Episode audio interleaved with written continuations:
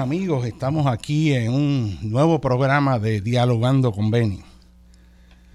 Con ustedes el doctor José Molinelli Freite. Y vamos a tener un programa sumamente interesante en el día de hoy.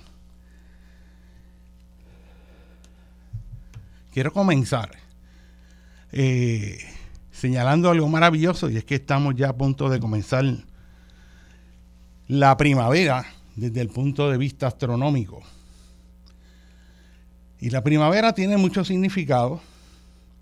Entramos en el equinoccio de primavera, que es como propiamente se conoce con el nombre científico, geográfico físico.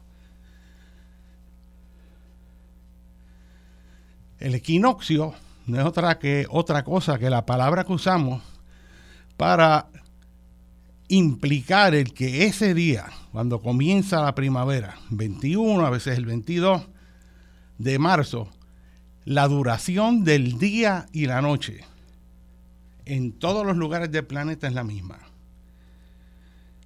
Lo mismo en Nueva York que en el Ecuador, que en Puerto Rico, que en Buenos Aires, en el Polo Norte y en el Polo Sur. Y eso debido a que el planeta Tierra, en su movimiento de traslación alrededor del Sol, cae en una posición, debido a que está inclinada a 23 grados y medio, en que eso específica, ese día específico de primavera y otoño, que son los equinoccios, los rayos del sol tocan, en este caso, verticalmente a mediodía, en la latitud cero en el Ecuador, y también tocan tangencialmente, justo en el mismo horizonte, en el polo norte y en el polo sur a la misma vez. Y esto hace que este círculo de iluminación solar que ilumina la mitad del planeta Tierra y la otra es noche, sea tangencial a los meridianos, que son estas líneas que van de polo a polo que forman, ¿verdad?, como una jaula de pájaro alrededor de la Tierra. Esa red de meridianos es tangencial a ellos. Y de ahora en adelante, cada vez el día será más largo y la noche más corta. Mucho menos en el área más tropical, mucho más en las latitudes más altas. Así que en estos ciclos de iluminación que regulan cómo se distribuye la energía solar sobre la Tierra, se va a su vez ajustando los ciclos migratorios, los ciclos que dan pie al verano y luego en el equinoccio de otoño al invierno. Y cuando uno está consciente de todas estas cosas que están pasando alrededor de uno, se maravilla, uno se maravilla. Por ejemplo, hoy, cuando sean exactamente las 12 en el área del Ecuador, a mediodía, en el lugar donde sea mediodía, y acuérdense que la tierra va rotando ahí, cuando sea mediodía en cada una de las áreas este, de la circunferencia terrestre a través del Ecuador, la gente va a ver exactamente el sol en el cenit. ¿Y qué es eso del cenit? Pues si usted se va a un campo abierto, parque pelota, un sitio donde usted ve espacio, y usted mira exactamente hacia arriba, a lo que llamamos la bóveda celeste, o sea, si usted mira exactamente hacia el cielo, usted va a notar que usted va a ver que el punto más alto de ese cielo es justo el que está sobre su cabeza. Y que usted va a ver que el cielo entonces da la ilusión de que va bajando, descendiendo hasta que toca el horizonte. Así que cuando uno mira ese espacio, lo que ve es una bóveda celeste. De ahí es que viene la inspiración de las bóvedas de las iglesias. Esa, esa forma de cúpula, lo que está es básicamente imitando lo que es la configuración del cielo. Y sobre la parte interior de esas bóvedas, de esas cúpulas, ciertamente ahí se pintan el cielo, se pintan los ángeles, todos los motivos religiosos que se hayan querido pintar. Así que eso es maravilloso. En el verano, que va a ser lo próximo, o vamos a ponerlo así, ahora el sol no está a mediodía en la parte más alta en Puerto Rico, eso solo en el Ecuador. Pero ese sol, ese punto que va a estar viendo el sol a mediodía en el cenit, se va a ir migrando hacia el norte y va a llegar a la latitud donde estamos nosotros, que es latitud 18 grados. La latitud 18 grados entra por Cabo Rojo y sale allá por Maunabo. Usted puede tirar una línea que cruza todos los municipios. De hecho, esa línea, si usted sigue esa latitud 18 grados, va a continuar por el sur de la isla de San Martín y va a cruzar ese océano Atlántico, en el fondo del mar va a estar la dorsal mesoceánica, va a cruzar todo ese fondo hecho de roca basáltica para luego resurgir por la plataforma continental africana, irse elevando, ir a la plataforma continental, el talud continental, y va a entrar esa línea por el país de Mauritania, que está en la misma latitud de nosotros exactamente del punto donde salen muchas de las barcazas con migrantes que van hacia Europa. Y va a cruzar todo ese desierto del Sahara y va a salir por lo que es el Mar Rojo. Entra por Arabia Saudí, donde están las reservas de petróleo más grandes del mundo, y cruza entonces eh, por el Océano Índico, pasando ¿no? hacia la parte sur de Asia, cruzando por India, por la ciudad de Hyderabad, continúa por ahí, sale este, en un área al norte de, la isla este, Filipina y continúa ese viaje hasta cruzar el océano completo, pasa por el sur del Hawái y entra entonces por allá, este, por América Central, saliendo eh, al sur de México, allí por donde está Belice. Continúa esa latitud 18 grados y pasa entonces por el sur de Jamaica, entra cerca del sur de República Dominicana, toca ahí, ¿verdad? Una porción y retorna por Cabo Rojo. Y ahí le hemos dado la vuelta latitudinal de la latitud 18 grados en Puerto Rico. Pero San Juan está varios, varios minutos al norte de esa latitud Está casi 18.5, 18.6 por ahí. Y el punto es que desde ahora que el sol está en Ecuador, según pase ahora marzo, entremos en abril, ese punto se va desplazando hacia el norte y es en el mes de mayo que el sol va a estar exactamente sobre nuestras cabezas. Eso quiere decir que ese día usted en su movimiento hacia el norte del sol, usted va a poder en mayo ver el sol exactamente en el cenit. Eso quiere decir que un poste que esté exactamente vertical no proyecta sombra. Que el tótem telúrico en el viejo San Juan, cuando es exactamente media día, no proyecta sombra. que si usted está de pie, no va a proyectar sombra. De hecho, si usted quiere saber si un edificio está inclinado ligeramente fuera de la vertical, usted lo puede determinar con la sombra que proyecte ese día. Luego se desplaza hasta el trópico de Cáncer y después se desplaza hacia el sur y vuelve a pasar por Puerto Rico como para el 28 29 de julio. Vaya ese día allí al Totem Telúrico en el Viejo San Juan, que eso es un espectáculo extraordinario. Yo tengo eso filmado, eso fotografiado, y eso para los pelos cuando uno entiende lo que está pasando, que ahí se está registrando ese movimiento del sol, pero ese día y el otro del mes de mayo son los únicos dos días que tenemos exactamente vertical el sol en la ciudad de San Juan. Y obviamente no es lo mismo en Ponce que en San Juan, porque hay un ángulo de diferencia. Pero así a todos esos ritmos de iluminación se dan las migraciones, empiezan a florecer las plantas, va cambiando las condiciones del tiempo y es una maravilla cuando uno se sincroniza con esa naturaleza maravillosa este, y empieza a entender todo lo que ocurre alrededor de uno. En realidad es algo muy, pero que muy inspirador. Están pasando muchas cosas en el país y en el programa de hoy, dentro de eh, los tantos temas que se pueden este, tocar, ciertamente eh, hay que tocar un tema que es fundamental, que es el tema de la corrupción. Y si a mí me preguntaran cuál es el principal problema con que hay que bregar en Puerto Rico, es el problema de la corrupción. Y lo estamos viendo en todos los lugares, lo estamos viendo en todos los lugares el Tribunal Supremo acaba por segunda vez de establecer la nulidad del reglamento conjunto que quiere impulsar esta administración, que la quiere impulsar a la trágala. Es como si la Junta de Plan y la Oficina de Gerencia de Permiso estuvieran destrozando y destruyendo el país. O sea, en vez de cumplir con su deber de planificar con inteligencia, de hacer las cosas bien.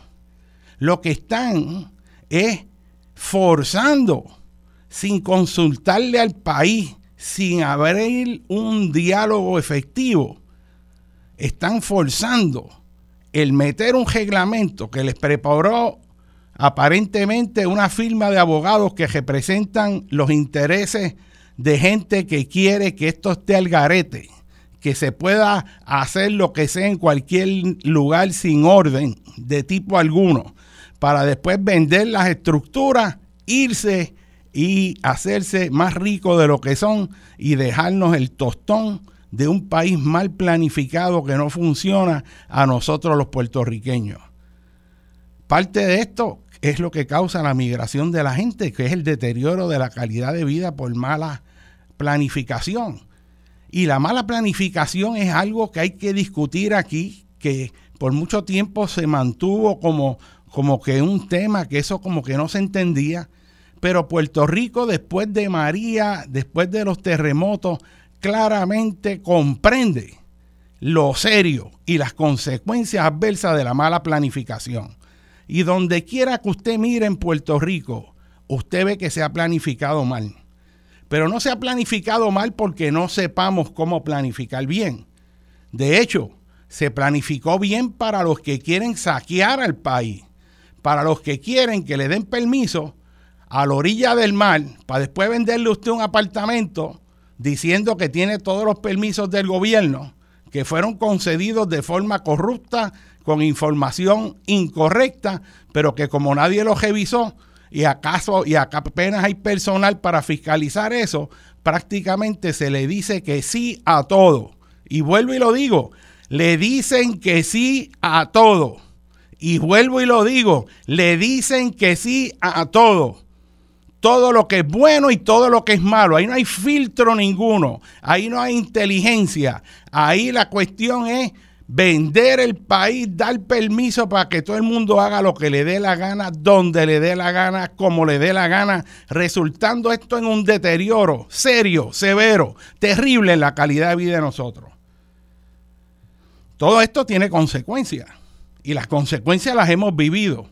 La ha vivido usted que me escucha, que compró una casa en una urbanización que tenía los permisos que había cumplido con el reglamento 13 de planificación y vinieron las lluvias de María y su casa se inundó, como tantas urbanizaciones se inundaron en Puerto Rico. Y es que los mismos estimados de la Junta de Planificación establecen que hay sobre 250 mil viviendas, estructuras ubicadas en zona inundable, construidas al, lado del río, en las llanuras inundables del río, donde precisamente están los mejores terrenos agrícolas del país. En otros países los terrenos agrícolas los cuidan hasta lo último, porque es la fuente de vida, la fuente de productividad, la fuente de soberanía alimentaria. Pero nosotros aquí lo que sembramos es cemento sobre nuestros mejores terrenos agrícolas.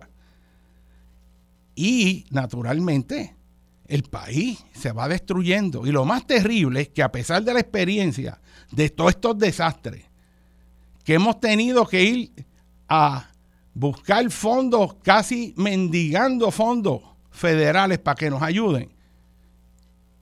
Lo más importante de esto es que eso no tenía que ocurrir que ese desastre lo creamos nosotros. Y deben decirle que en la ciencia donde estudiamos los desastres naturales, el dictum fundamental es que los desastres son creados. Puede ocurrir un terremoto y no hay desastre si usted construyó bien. Si usted construyó en los lugares donde no hay exposición al tsunami, si usted construyó en lugares donde el terreno no se licúa, o sea que no se mueve, no se forma algo así como arena movediza y los edificios se hunden parcial o diferencialmente. Si usted no construyó en zonas susceptibles a deslizamiento, pues usted no va a tener ningún problema. Hay espacios en Puerto Rico que hemos identificado, que sabemos cuáles son, que usted puede construir y está seguro contra todos esos desastres naturales. Y la clave aquí es un edificio bien hecho, aguanta un terremoto, pero un edificio mal hecho no. En otras palabras, nuestro país tiene toda esta vulnerabilidad grandemente debido a la mala planificación. Y usted se pregunta, ¿y cómo es posible que habiendo tanta gente que sabe mucho en el país y habiendo tanto ingeniero y tanto planificador, hemos cometido tantos errores? Y la realidad es que se planificó para eso. Se planificó para eso porque los que quieren que le den permiso donde sea, tienen demasiada influencia dentro del gobierno. Y aunque los técnicos abajo de las, de las agencias digan que eso no se debe aprobar ahí, el que pusieron de jefe, que es un alicate del partido político de poder, que fue el que le ayudó a hacer la campaña, que le pasquinó los postes por ahí, que le buscó los votos de los encamados, de los vivos y de los muertos. Esas personas las ponen a dirigir esas agencias y tomar el control de esas agencias. Esa gente son sellos de goma para aprobar los permisos que sean para ayudar a los mismos que cooperaron con la campaña. Y eso es corrupción. Y uno de los escándalos mayores en Puerto Rico se da a través de la corrupción. Por eso los legisladores que están atacando los permisos mal dados y los ciudadanos que están enfrentándose a un gobierno que viola la ley y el orden, y vuelvo y lo digo, un gobierno que viola la ley del orden. Y los ciudadanos que creen en la ley y el orden van allí a hacer cumplir las leyes. Y el gobierno criminalmente lo que hace es que los acosa, los golpea, los maltrata.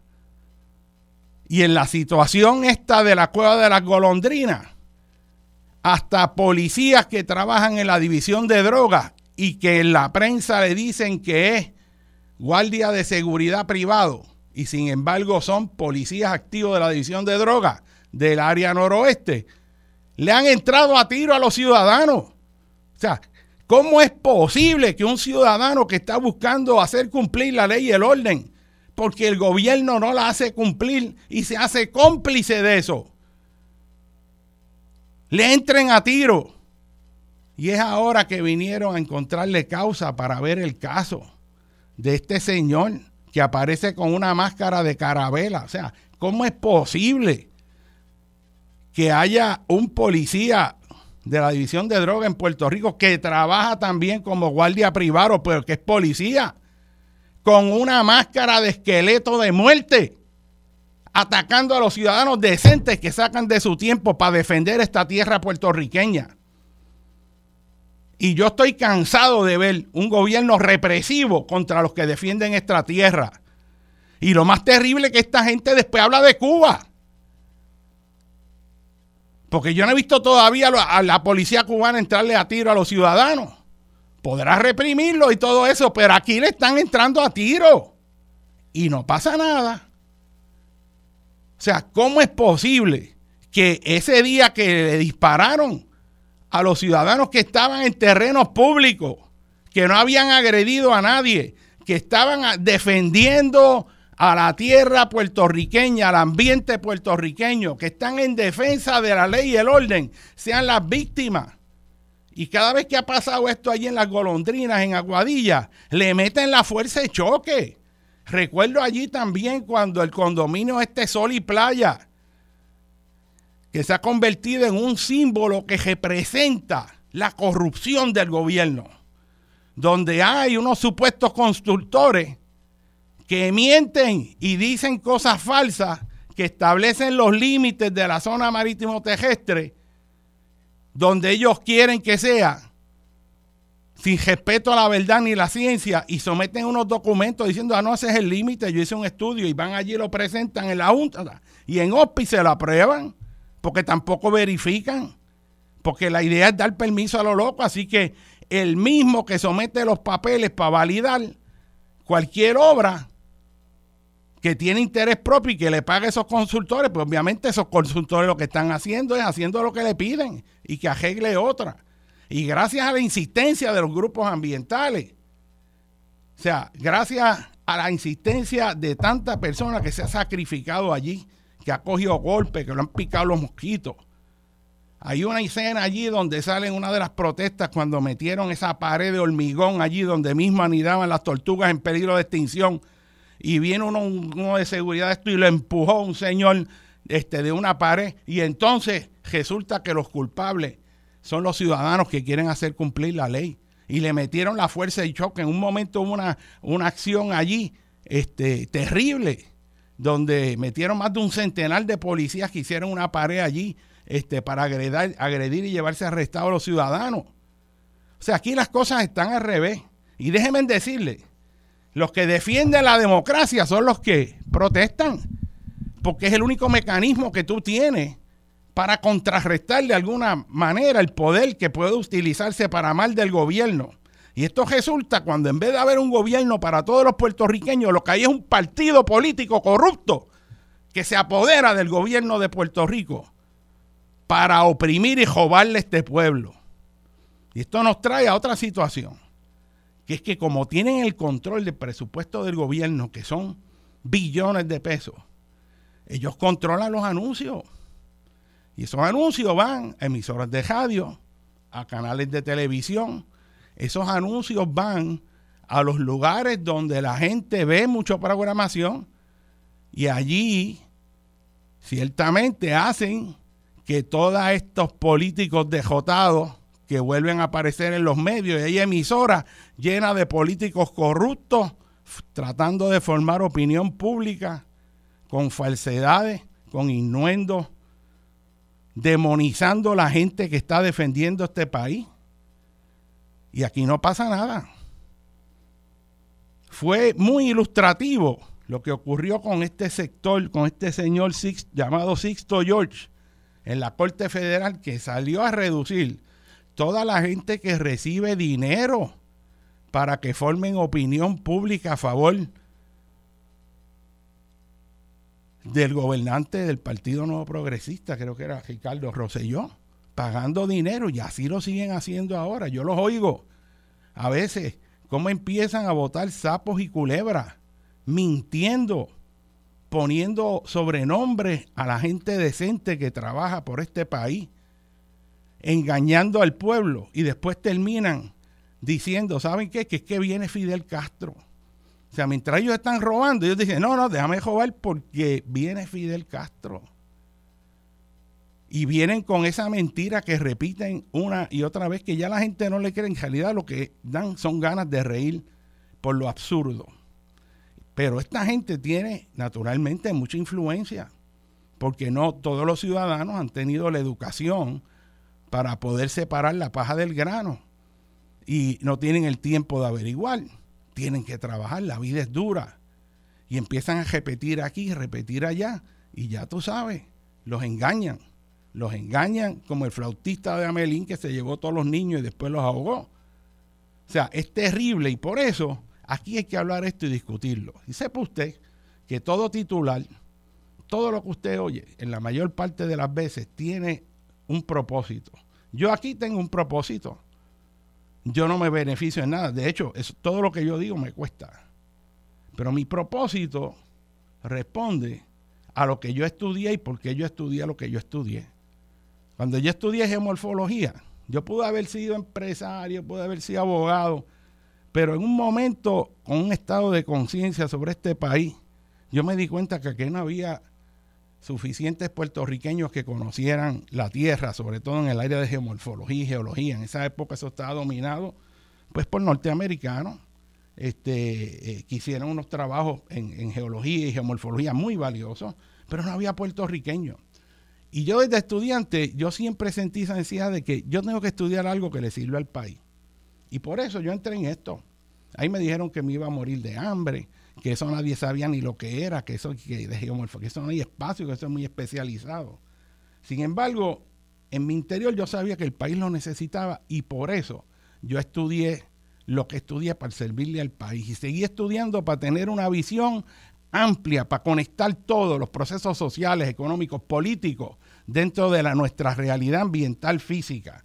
Y por eso entiendo la importancia de proteger los terrenos agrícolas, los acuíferos, la importancia de planificar con inteligencia, de ubicarnos en los lugares que en realidad son los lugares que no están expuestos a riesgo para proteger vida y propiedad. Pero lo que yo veo en el Puerto Rico actual es todo lo contrario. A mí me motiva como le motiva a todos estos ciudadanos que defienden el ambiente. Que los que reciben paga para mentir le dicen que son y que unos pelú, le dicen que son y que una gente que lo único que hace es protestar, que no hace más nada, que son unos vagos.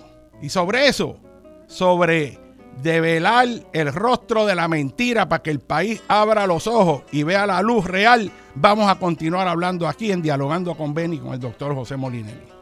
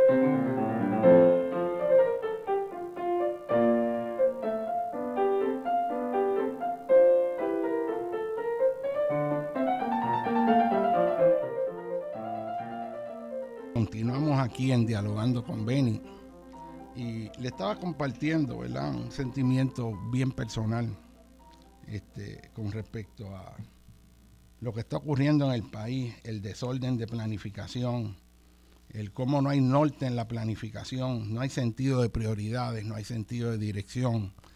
Todo en realidad está al garete. Da permiso aquí, da permiso allá, no revise, este, mete una antena de celular en medio de las comunidades, no importa las consecuencias de eso. Que ese es otro ejemplo de mala planificación. Usted ha visto la proliferación de antenas en todos los lugares donde le dan los permisos con información equivocada Jonia.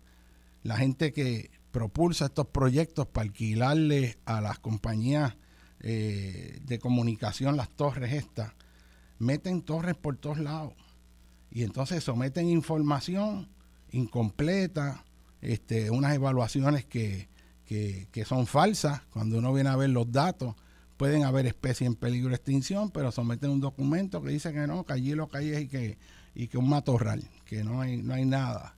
Este, y, y es una cosa terrible porque el gobierno le quitó los recursos también para que los funcionarios pudieran cumplir con su responsabilidad. Y tú tienes uno dos personas con cientos y cientos de casos que tienen que aprobar y no pueden ir y verificar en realidad si eso es así. Lo dan por bueno hasta que alguien lo cuestiona. Y cuando los ciudadanos honestos lo cuestionan y hacen su asignación y empiezan a reclamar, resulta que viene la máquina de fango a atacarlo. Y es que a mí me indigna oírlos por la radio que dicen, mira, mira, esta gente no tiene nada que hacer. Tengan cuidado que eso no son ambientalistas nada, eso son gente que tiene ideas ocultas. Y empiezan con todos estos absurdos. Yo en este radio, yo hago un reto aquí a esas personas, a ver si se atreven a entrar en un debate conmigo, pero que busque la verdad, no estar repitiendo mentiras. Vamos a los hechos. Vamos a los hechos a ver quiénes son los que defienden el ambiente. Porque los que están defendiendo el ambiente es todo un espectro de la sociedad a todos los niveles, desde los ciudadanos que son víctimas de los abusos de la mala planificación, a ingenieros que están defendiendo el ambiente, a científicos que están defendiendo el ambiente, a exdirectores de agencias del gobierno federal y local, personas que quieren demonizar como Eliezer Molina, que ha dado unas batallas diciendo verdades que nadie nunca se ha atrevido a decir, pero que él ha dicho, y yo lo respeto, que hay gente que dice, no, que si esto, que si lo otro. Mire, está defendiendo el ambiente y lo está defendiendo contra una partida de corruptos y difamadores. Y cuando un puertorriqueño se levanta de la manera que cree necesario a defender el ambiente y expresarse con la fuerza de la indignación, yo lo respeto. No, que si esos que defienden el ambiente son locos. Mira qué absurdo. Pues yo le voy a decir que si fueran locos y defienden el ambiente, todo loco que defiende el ambiente es porque ha recuperado la razón. Y aquí hay que saber quién dice qué y cómo lo sostiene. Y yo reto aquí a esos que por radio, a esos abogados que hay por ahí, expolíticos, que reciben dinero para decir lo que dicen, a debatir si eso es cierto o no.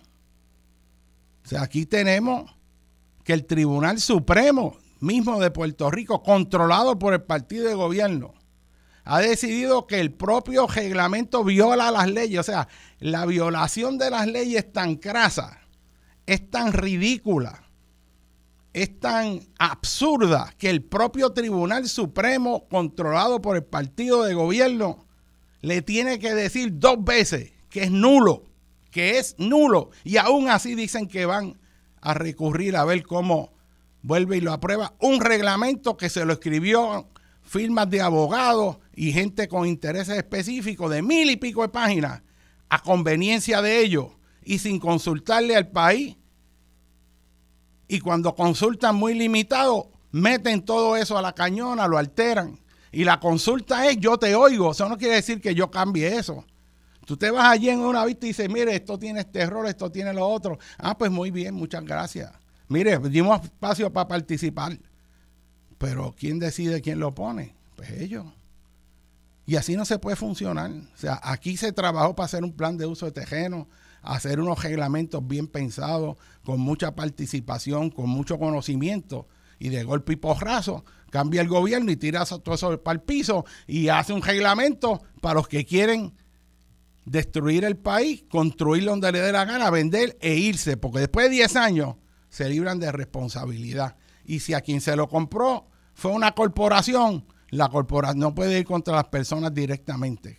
Quiebran la corporación, la desaparecen y no hay a quien demandar. Y usted se quedó pillado con una casa que ahora el mar se le está metiendo adentro, con un apartamento que tiene vicios de construcción porque lo construyeron en terrenos que no era, usted sufre daño severo en caso de ocurrir un sismo porque lo construyeron sin considerar los peligros geológicos inducidos por terremotos. Y yo le voy a decir más, una regla fundamental de planificación y de hecho que está en la política de uso de terreno de Puerto Rico, porque lo gracioso aquí es que en términos de las políticas amplias escritas, todo eso es maravilloso. Todo, si usted lo busca, dice, ah, aquí estamos haciendo el cambio climático, hicimos una ley del cambio climático, hicimos un comité del cambio climático.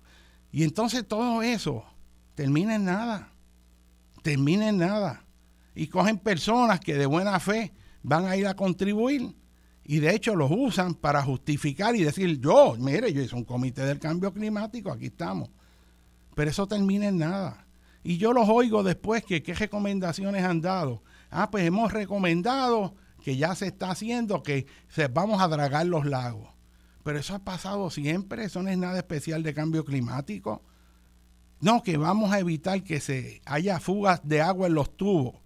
Y eso es lo que va a producir para bregar con el campo, cambio climático, si eso conlleva mucho más. Mire el nivel de falta de visión de un país y cómo nos están gobernando ineptos. Ineptos que no tienen visión, habiendo inteligencia en Puerto Rico, los ineptos están destruyendo este país. Y le voy a dar un ejemplo que, que a mí, la verdad, es que es terrible. Mire, yo oigo, por ejemplo, cuando viene la cosa de terremoto, entrevistan a la gente que brega con manejo de emergencia, que es responder después de un desastre, que si están preparados. Pues seguro que están preparados para responder al desastre en términos de que tienen gente que va a sacar los muertos, gente que va a sacar los heridos y los va a buscar. Y eso es importante y es maravilloso. Y esa gente cumple su función y se gana el respeto de todo el país. Lo que pasa es que la manipulación se queda ahí y la gente que no sabe se cree que está preparado. Entonces, eso nos protege contra el desastre, porque si viene un desastre no va a ocurrir porque estamos preparados. Pues mire, con los terremotos, ¿usted sabe cuál es la preparación de un terremoto? La preparación de un terremoto no es que usted coja a los nenes en una escuela y haga un simulacro de cómo se sale en caso de que ocurra un terremoto, ni la preparación en realidad que lo protege usted en caso de terremoto. No es que usted tenga una mochila y usted se crea que no le va a pasar nada. La preparación en Puerto Rico es que los edificios no se caigan. Y vuelvo y lo digo, la verdadera preparación por la cual tenemos que trabajar es que los edificios no se caigan en el país y que no se caigan de nuevo las escuelas. Pero entonces todo se relega a la cuestión de la respuesta la respuesta. Ocurrió el desastre. Ah, estamos preparados ahora para sacar la gente que se está ahogando de los techos de las casas. Vamos a meter un helicóptero. Va a llamar la Guardia Nacional para que vengan helicópteros de la Guardia Nacional. Vamos a llamar el barco hospital de Estados Unidos para que se parquee allí. Todo es respuesta. ¿Y por qué no dedicamos un poquito, aunque sea, de las billones de neuronas del cerebro humano y de la ética y la responsabilidad moral para que el desastre no ocurra ¿Y cómo es que no ocurre? Que los edificios no se caigan. ¿Y cómo es que los edificios no se caen? Pues lo primero es que tenemos que saber cuáles son los vulnerables. ¿Usted ha visto alguna vez un programa de gobierno que le diga a usted si el edificio y el condominio donde usted vive es resistente a terremotos? Si la casa que usted compró está en un sitio seguro y es resistente de verdad a terremotos. Mucha gente no sabe eso. Pero eso es algo que hay que hacer y se ha hecho en otros países. Y hacer programas para reforzar estructuras que no fallen en caso de terremoto. Pero eso no es coger una y ir allí y salir en la publicidad de aquí reforzamos esta casa. No, no, no, es que vamos a hacer con las cientos de miles de estructuras vulnerables en caso de sismo. Si aquí se cae un condominio en Isla Verde, en el condado, en caso de un sismo fuerte como los que han ocurrido en el pasado, un edificio completo que se caiga le consume todos los recursos a manejo de emergencia de, la zona metropolitana. Tratar de rescatarlo. Mire, si no, lo, el edificio en Florida, mire lo que ha pasado en Turquía. Ahora multiplique eso por decenas de edificios a la vez. Miles de casas en columnas largas de longitud desigual, desplazándose por las laderas de las montañas empinadas en Puerto Rico, porque las columnas se partieron y va con ese momentum, esas estructuras cayendo por esos riscos, pilar para las quebradas o ríos que pudieran estar crecidos. ¿Qué estamos haciendo para esos escenarios? Eso no lo estamos discutiendo. No lo estamos discutiendo.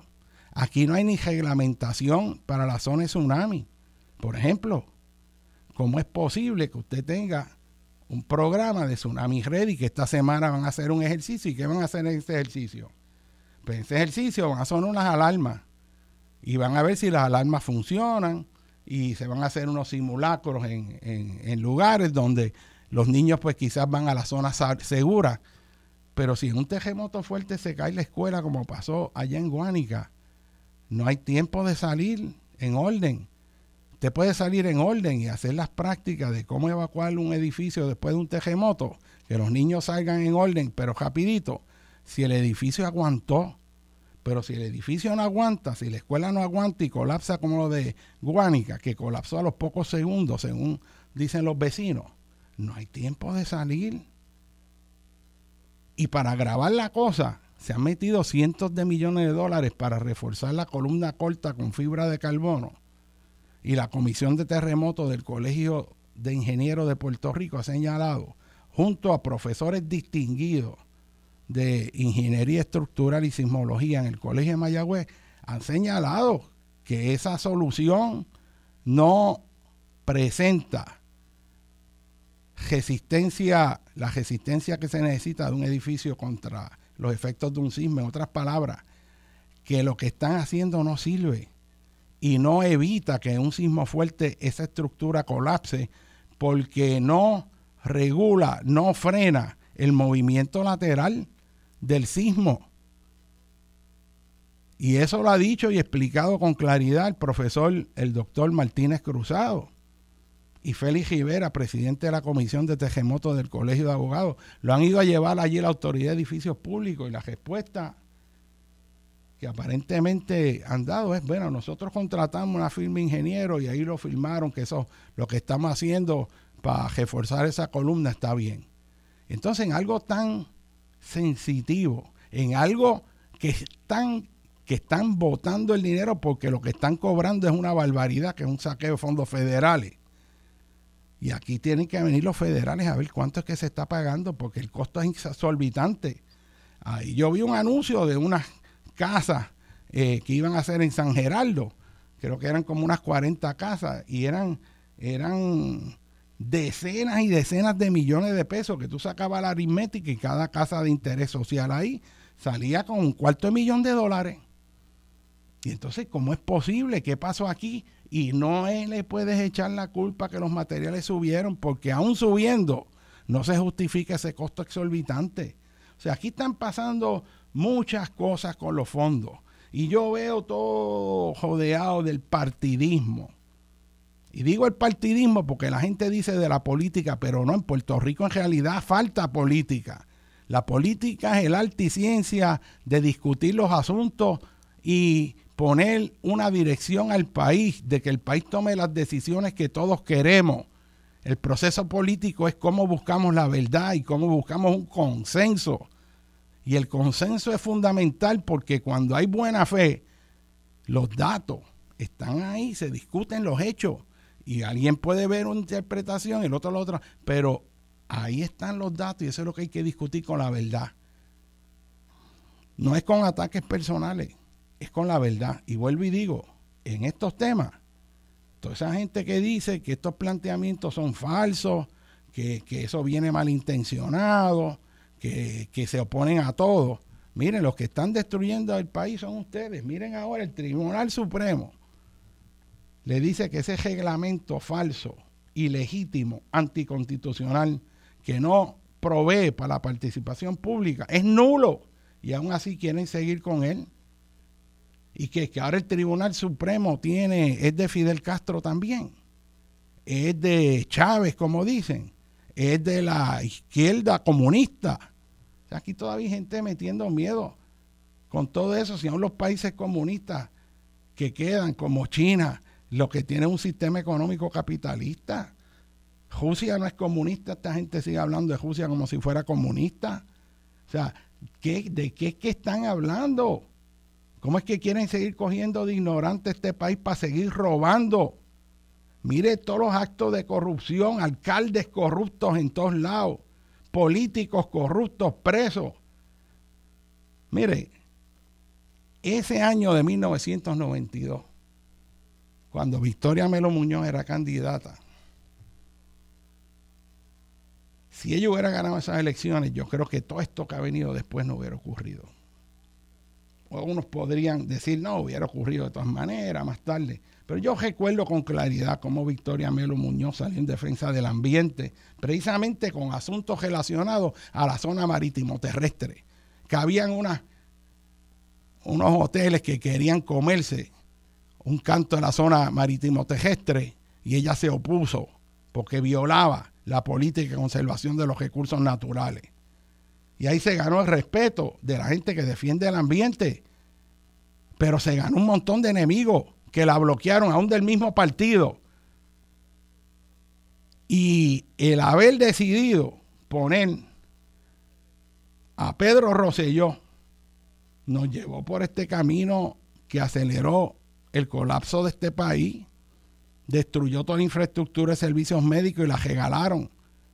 Los propios que hicieron eso terminaron presos.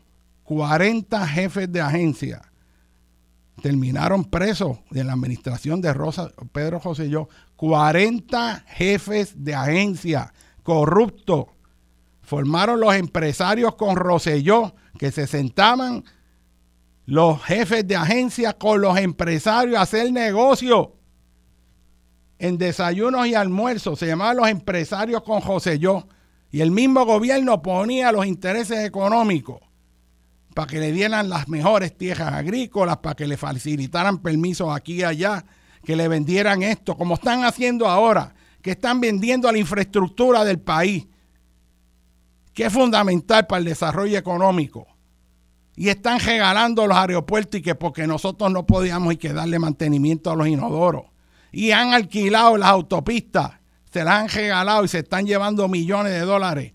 Ahora los empresarios allá de Wall Street, porque nosotros que construimos las carreteras resulta que es imposible que podamos darle mantenimiento y llenar un hoyo. Y no será que eso no se hace porque pusiste un funcionario corrupto que lo que hizo fue trabajar en tu campaña y lo mandaste ahora a que esa infraestructura se fuera deteriorando para después regalarla a los intereses y resulta que los tuyos son los abogados que hacen esas transacciones y venden al país. Mire ese contrato de Luma. Qué cosa horrible, no le podemos ni exigir que nos digan en qué están gastando el dinero que le damos. Le damos cientos de millones de dólares, nunca trajeron un peso aquí cuando el argumento era que todo estaba quebrado y necesitábamos capital privado para poner este país en sus pies. Y resulta que inmediatamente cuando aparecen más de 12, 13 billones en fondos federales para reconstruir toda la infraestructura de energía eléctrica, crean una corporación nosotros le tenemos que pagar el adiestramiento de la gente de la propia corporación durante el primer año, cientos de millones de dólares del erario de Puerto Rico, estando el país en quiebra.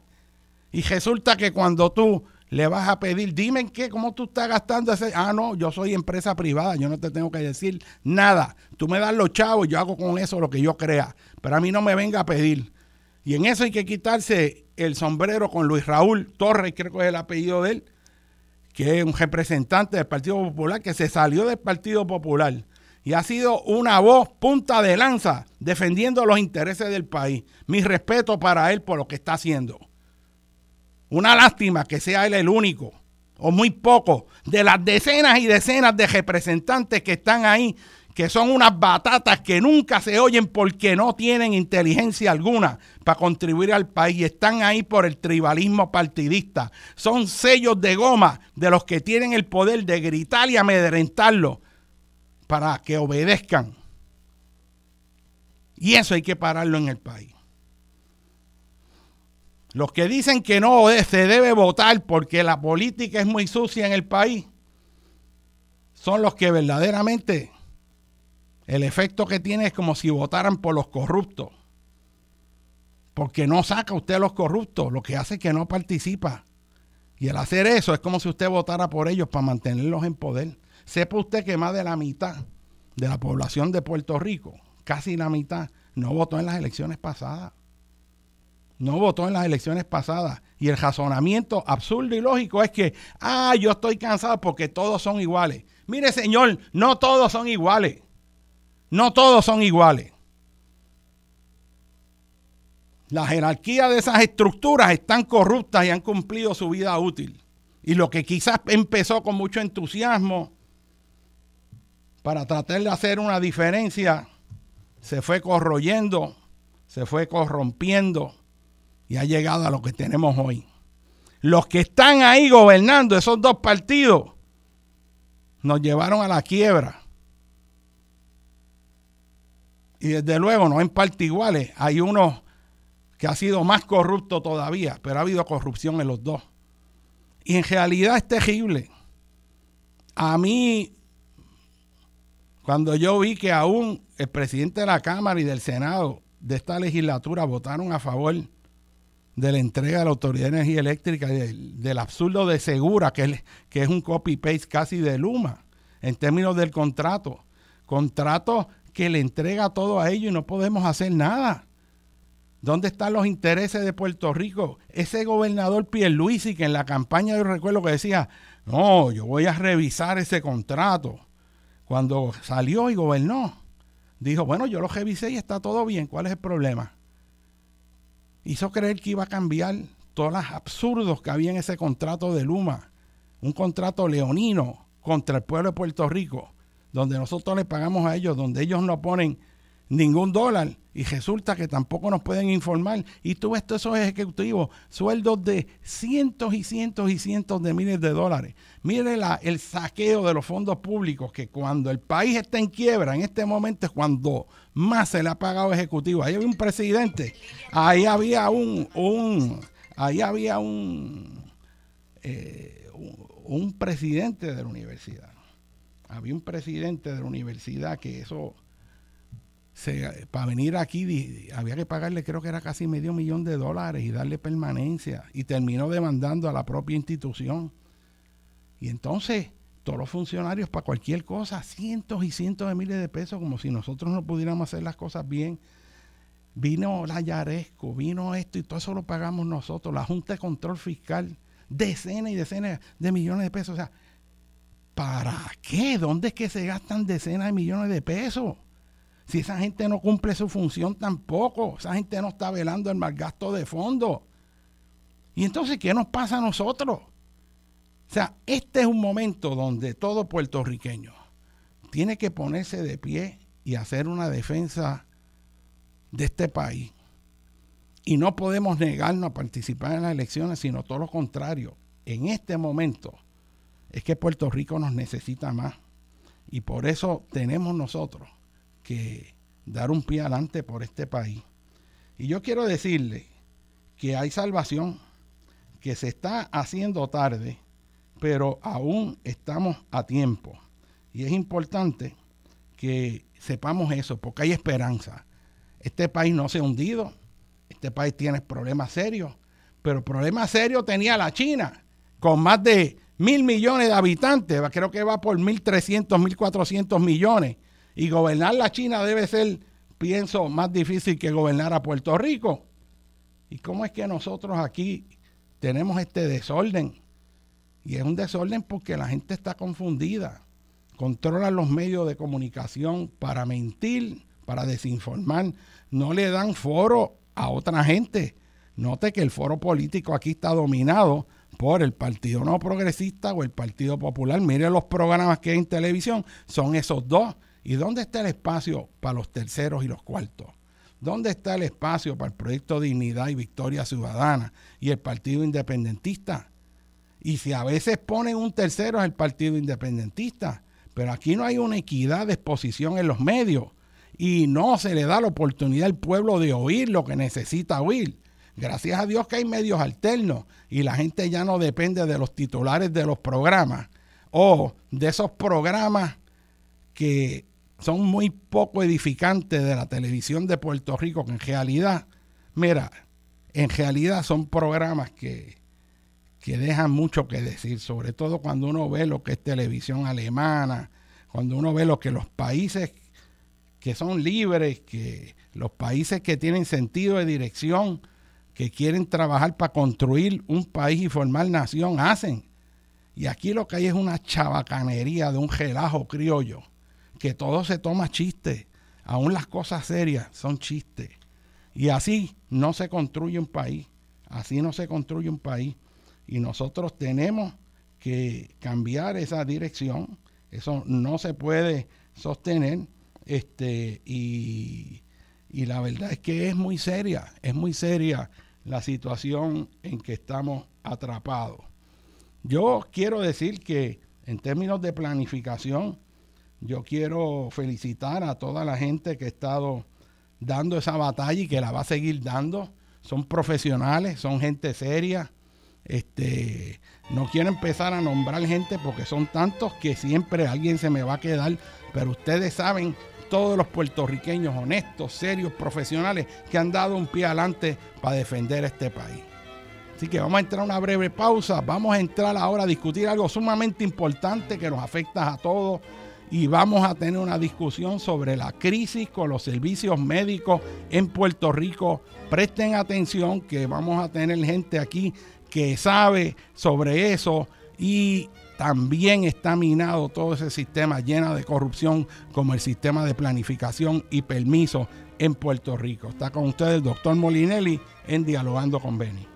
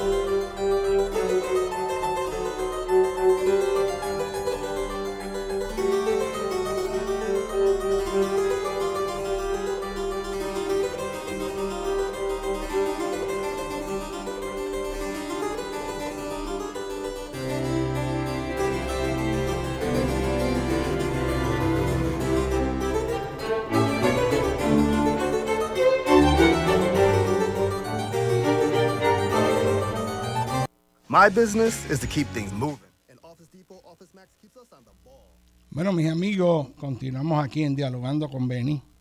Este, hay corrupción donde quiera que uno mire en Puerto Rico.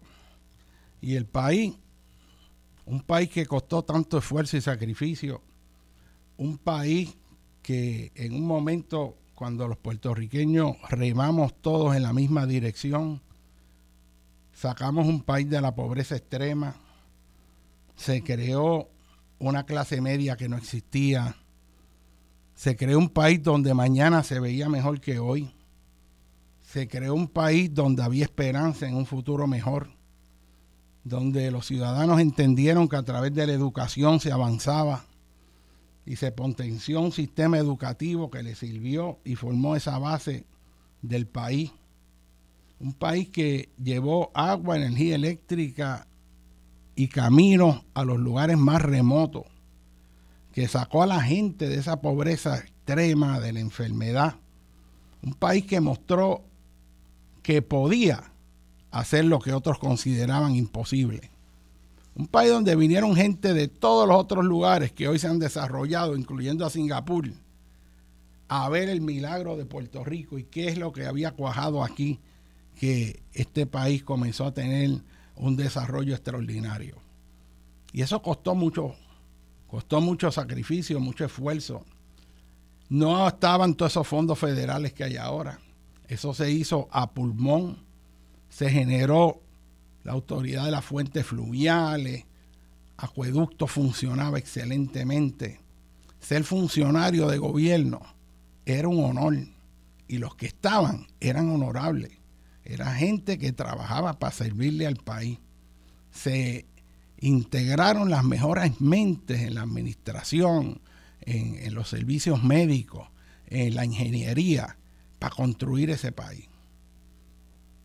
Y a través de la década entraron otros partidos, empezó el tribalismo y el país comenzó a deteriorarse.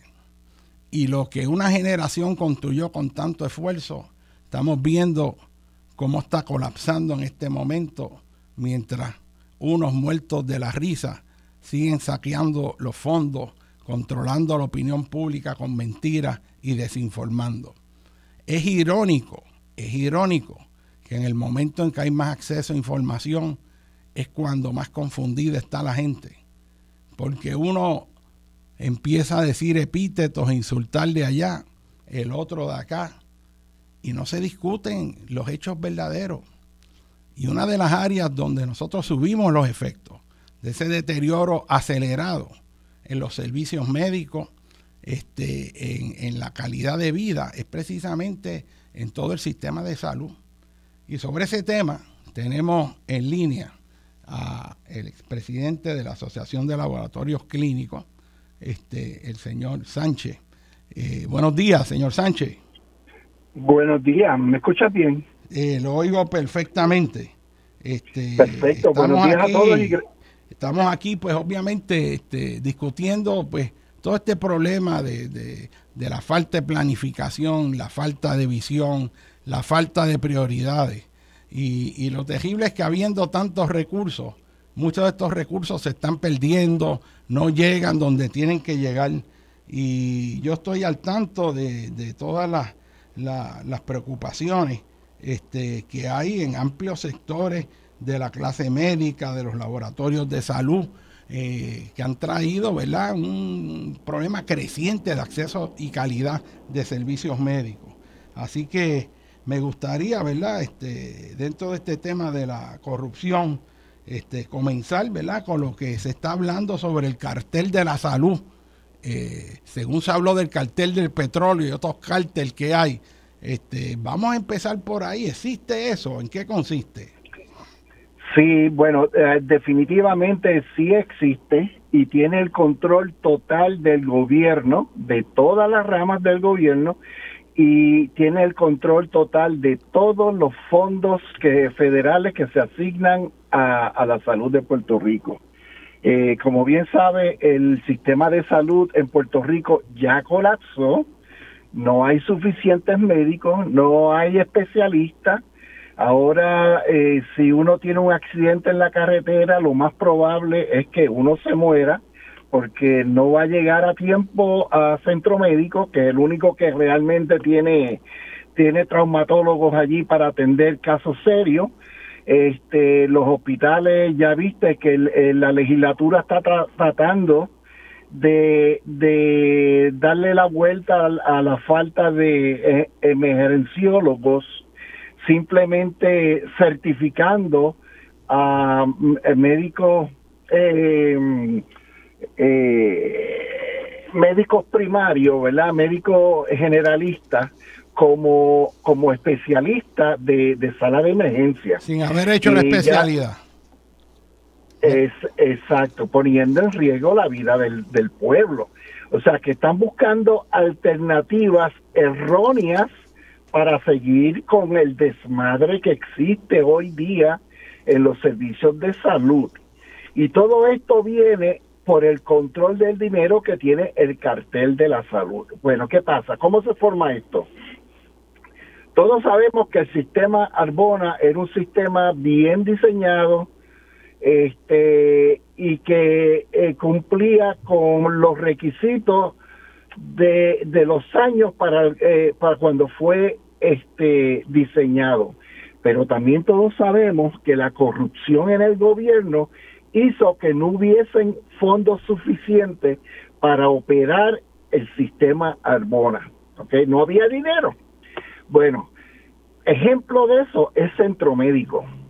Centro Médico todavía le pertenece al gobierno y sabemos la crisis tan grande que está pasando el hospital, el único hospital terciario que tenemos aquí que puede salvar vidas de personas que sufren accidentes y otros y otras condiciones médicas que, requieren intervención de subespecialistas. Bueno, ese ese hospital factura millones largos al año a las aseguradoras, dinero que no que no no no le llega al al, al, al hospital. O sea, que factura y, no le pagan. Se factura y no le pagan. Y tampoco el gobierno hace el esfuerzo para recuperar ese dinero que le adeudan. Hubo una vez, la última vez que estuve en una vista pública que se habló del tema, esa deuda estaba en los cuarenta y pico largos de millones de dólares, ¿verdad? Bueno, un hospital así no puede funcionar. Y, eso, eso, eso es, es solamente el ejemplo de por qué el gobierno no podía correr el sistema Arbona, ¿verdad? Bueno, ¿qué pasa? Se le ocurre privatizar el sistema. No es mala idea, no es mala idea porque eso iba a atraer unos fondos adicionales al sistema privado, el sistema privado iba a crecer y el gobierno no tenía que pasar el trabajo de administrar toda esta infraestructura médica que demostró ya que era incapaz de hacerlo. Bueno, el gobierno ha, demostrado ser incapaz de correr cualquier cosa, porque hoy día no hay un solo departamento, no hay una sola corporación pública que podamos decir que está operando eh, eh, correctamente, que está operando responsablemente, que le está sirviendo al pueblo de una forma responsable y como el pueblo el pueblo se merece. Y una pregunta, ¿alguna vez esos servicios de salud en Puerto Rico han sido administrados este, adecuadamente por el gobierno? Por eso te digo, cuando cuando se formó este cuando crearon el, sistema Arbona, pues el sistema trabajó por muchos años, pero era una cultura gubernamental diferente, es como tú dices, que eh, en, eso, en esos años había gente honorable corriendo el gobierno. O sea que el problema, el problema no es que el gobierno, sino que el gobierno tiene por el partidismo corrupto gente que no tiene la capacidad de administrar adecuadamente, pero que no es intrínsecamente que el gobierno no sirva, sino que cuando el gobierno es corrupto, lo que hace es que colapsan los servicios del país. Pero ese mismo gobierno bien administrado, que es lo que uno pensaría, puede, de hecho, potenciar y mejorar la calidad de todos estos servicios, porque el norte sería con gente honesta y que sepa servirle al país y no depredarlo de sus recursos. Bueno, estamos, eso, eso es en un mundo ideal, pero este país, este el sistema de gobierno que tenemos está corrupto de arriba a abajo, a en todos los niveles. Hay mucha gente honesta, mucha gente honesta, mucha gente que está reportando la corrupción a los federales. O sea que sí, en este país hay un poquito de esperanza porque hay gente honesta, pero la realidad es que el sistema está corrupto desde, desde la fortaleza hasta el, la oficina que te da el servicio abajo, ¿verdad? Porque todo está controlado políticamente, las personas que han sido escogidas son por el partido, cuestiones políticas, no por sus habilidades, no por su competencia, sino que, que pues el que pasquinó eh, más pasquines, pues entonces es el que recibe el, el, trabajo. O sea, que es el mismo concepto de corrupción que lo que está ocurriendo en la planificación, con las leyes ambientales, en la educación, en todas las áreas está este, esa corrupción este, institucionalizada este, por el partidismo que se ha apoderado de nuestro gobierno. Eso es correcto y así ha destruido el sistema de salud. Mira, a Puerto Rico le llegan entre entre la reforma de salud y, y, este Medicare, Medicare le llegan alrededor de unos 12 billones de dólares al año. Mire, eso es más que suficiente para tener un buen sistema de salud. Pero ¿qué pasa? Mucho de ese dinero termina en la corrupción. ¿Ve? Ahora tenemos, por ejemplo, en el sistema, en el, en el plan médico del gobierno, el plan de salud médico del gobierno vital, mira, va a recibir 3.9 billones de dólares al año federales, más el gobierno tiene que aportar un 25 un 24% de eso, así que estamos hablando de, de casi 5 billones de dólares al año. ¿A dónde va a ir ese dinero? Bueno, ¿qué pasa? Este, cuando comienza la reforma, y te lo digo porque yo he estado luchando contra esto desde el 1996, que alerté al, al gobierno de Pedro Rosselló lo que estaba pasando y hacia dónde iba esto, que iba a causar este, un, un, un, serio problema para Puerto Rico.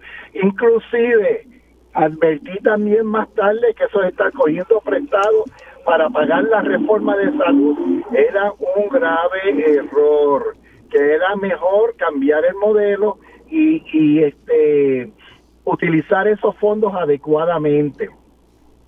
O sea, que eh, parte de la, del sistema de salud que trajo Rosselló en un momento necesitó coger fondos eh, prestados, aumentar la deuda para sostener ese, Eso es así, se dice, se dice que de un 20 a un 30% de la deuda se utilizó para eso, pero fue dinero mal utilizado. Seguro. Porque no produce, lo que hace es que gasta. En el 93, pues eh, al gobierno se le ocurre crear esta corporación pública nueva para correr el programa de salud del gobierno, ACES. Y si tú ves la ley, estudias la ley y tú con malicia y estudias todas las enmiendas que le han hecho a la ley, tú te das cuenta que esa estructura fue creada para la corrupción. Le dieron todo el poder al director y la junta de directores de ACES para asegurarse que el sistema y el dinero estuviesen utilizados correctamente, ¿verdad? Los responsabilizaron por tener eh, eh, el personal y la capacidad de auditar a las aseguradoras, de asegurarse cuánto dinero se estaba gastando, de que los pacientes estuviesen recibiendo los servicios, etcétera. Nada de eso se hizo. No se hizo, a pesar de que esa fue la intención. Tenemos con nosotros aquí, aprovecho, este, llegó el doctor Héctor Rivera, este, que va a estar también acompañándonos en este programa. Bienvenido, doctor. Buenos días, gracias por la invitación. Este, continúe con lo que nos estaba explicando de ACES, que se creó una institución que tenía que supervisar a las aseguradoras, pero nunca se hizo. Nunca se hizo. Entonces, ¿qué pasa? Este, ¿Te acuerdas que en la década de los 90 el, el Departamento de Educación, los fondos de educación, era la fuente principal de la corrupción en, Puerto Rico? ¿Te acuerdas todos los escándalos? Bueno, pues también convirtieron el plan de salud como otra fuente de corrupción. Entonces, ¿qué pasa? La, eh, esta, esta, esta, este cartel, y el cartel, pues incluye este, algunas eh, eh, aseguradoras, ciertos individuos allegados al gobernador de aquello entonces que, que recibieron un trato preferencial este, recibieron ayuda financiera para comprar y montar facilidades de salud, etcétera, etcétera. Pues esa, esa claque se convirtió en el control, quien control, controla todo el sistema de salud y el dinero de, de salud. Y eso es lo que se llama el cartel de la salud. Ahora, ¿qué pasa? ACES nunca ha hecho una auditoría a ninguna de las aseguradoras para asegurarse que el dinero que se supone que utilicen para promociones y administración y además de, de ganancia sea la cantidad con la que se están quedando, ¿verdad? Entonces, ¿qué pasa? Al no poder hacer eso, no hay forma de, de, saber eh, realmente cuánto está costando dar los servicios y, y cuánto hay que pagarles a las aseguradoras. Tampoco se sabe cuánto están ganando las aseguradoras. No se sabe ese número. no se sabe ese número. Y te voy a explicar otro esquema que han montado para que veas cómo esconden las ganancias. Este, la, eh, el contrato de ACES con las aseguradoras les impone el último, creo que es un 8% o un 7 y pico por ciento de la prima que pueden utilizar para gastos administrativos y ganancias. Pero no hay forma de determinar, de auditar para asegurarse que ese es el cumplimiento, ¿verdad? Se supone que ACES esté monitoreando eh, eh, la utilización del sistema, ¿verdad? ¿Cuánto, cuántos servicios se están dando, este, cuánto, cuánto se está pagando, cuánto no se está pagando, etcétera. Entonces, ¿qué pasa? Al no tener esa capacidad, pues ACES les está permitiendo que hagan lo que les da la gana. Entonces, mira, mira cómo son las cosas. En el 2017 surge que había que reducirle a los radiólogos y a los laboratorios un 30% porque el presupuesto no daba, ¿verdad? Pero le aumentaron las primas a las aseguradoras en un 6%. Explícame tú, esa. O sea, no hay dinero para pagarle lo que merecen los proveedores, pero a la vez hay dinero para aumentarle lo que se le paga a la aseguradora. Eso es absurdo totalmente. O sea, y, entonces, este, eh, lo que está diciendo es que si hay alguna limitación de dinero que debe incluir el dinero que ellos se quieren ganar, este, para quizás ganar más, lo que están haciendo es reduciendo lo que le pagan a los proveedores. Cuando usted habla de los proveedores en el servicio de salud, se refiere a que los laboratorios clínicos, los médicos, médicos, hospitales, radiólogos, laboratorios, farmacia, a todo, a todo, a toda la infraestructura de salud, porque ese, esa es la solución de la aseguradora, seguir exprimiendo a quienes dan los servicios, eh, eh, exprimiéndolos económicamente, a los que dan los, los servicios, cada vez hay menos. Por lo tanto, si hay menos proveedores, hay menos consumo de servicio. Si hay menos consumo de servicio, más dinero le sobra. ¿Entiendes? Y es que, es que es una cosa que es tan leonina que uno se queda perplejo. Porque aquí tenemos, por ejemplo, eh, yo oigo estos anuncios que a mí me sorprende este, cómo es que estas compañías que proveen servicios de salud, los Advantage, usted los ve anunciando que te, te, van, te mandan a alguien a bañar el perro y te dan el dinero de eso, que te mandan a alguien que te recorte la grama del patio eh, que puedes ir al beauty parlor. Entonces te ofrecen que vas a tener tanto dinero para comprar lo que tú quieras. Este, y entonces eso viene de fondos de servicio de salud. Este, ¿Cómo es posible que fondos federales que son para salud terminen en una competencia de gastar esos dineros para bañar perros, para plomeros, para lo que a ti te dé la gana y que eso no vaya para servicio de salud? Este, y yo eh, sé también que cuando la gente tiene que hacerse un MRI o tiene que hacerse un estudio, le meten 20 trabas y tiene que buscar 20 justificaciones diferentes. Este, ¿Será que ellos atraen la gente con algo pequeño para después ralentizar el proceso de aprobación de servicio y gastar menos y ganarse la diferencia? Sí, mira, este, eso, eso es otro tema también que necesita bastante tiempo, pero mira, eh, eh, esa es la idea, ese es el mercadeo que ellos utilizan para atraer más suscriptores a su plan, ¿verdad?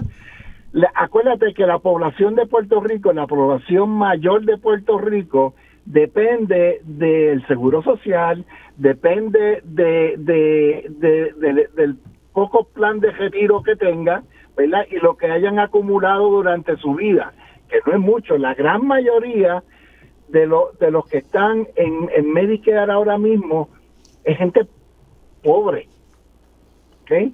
relativamente pobre. Este, entonces, ¿qué pasa? Le hacen estas ofertas, ¿verdad?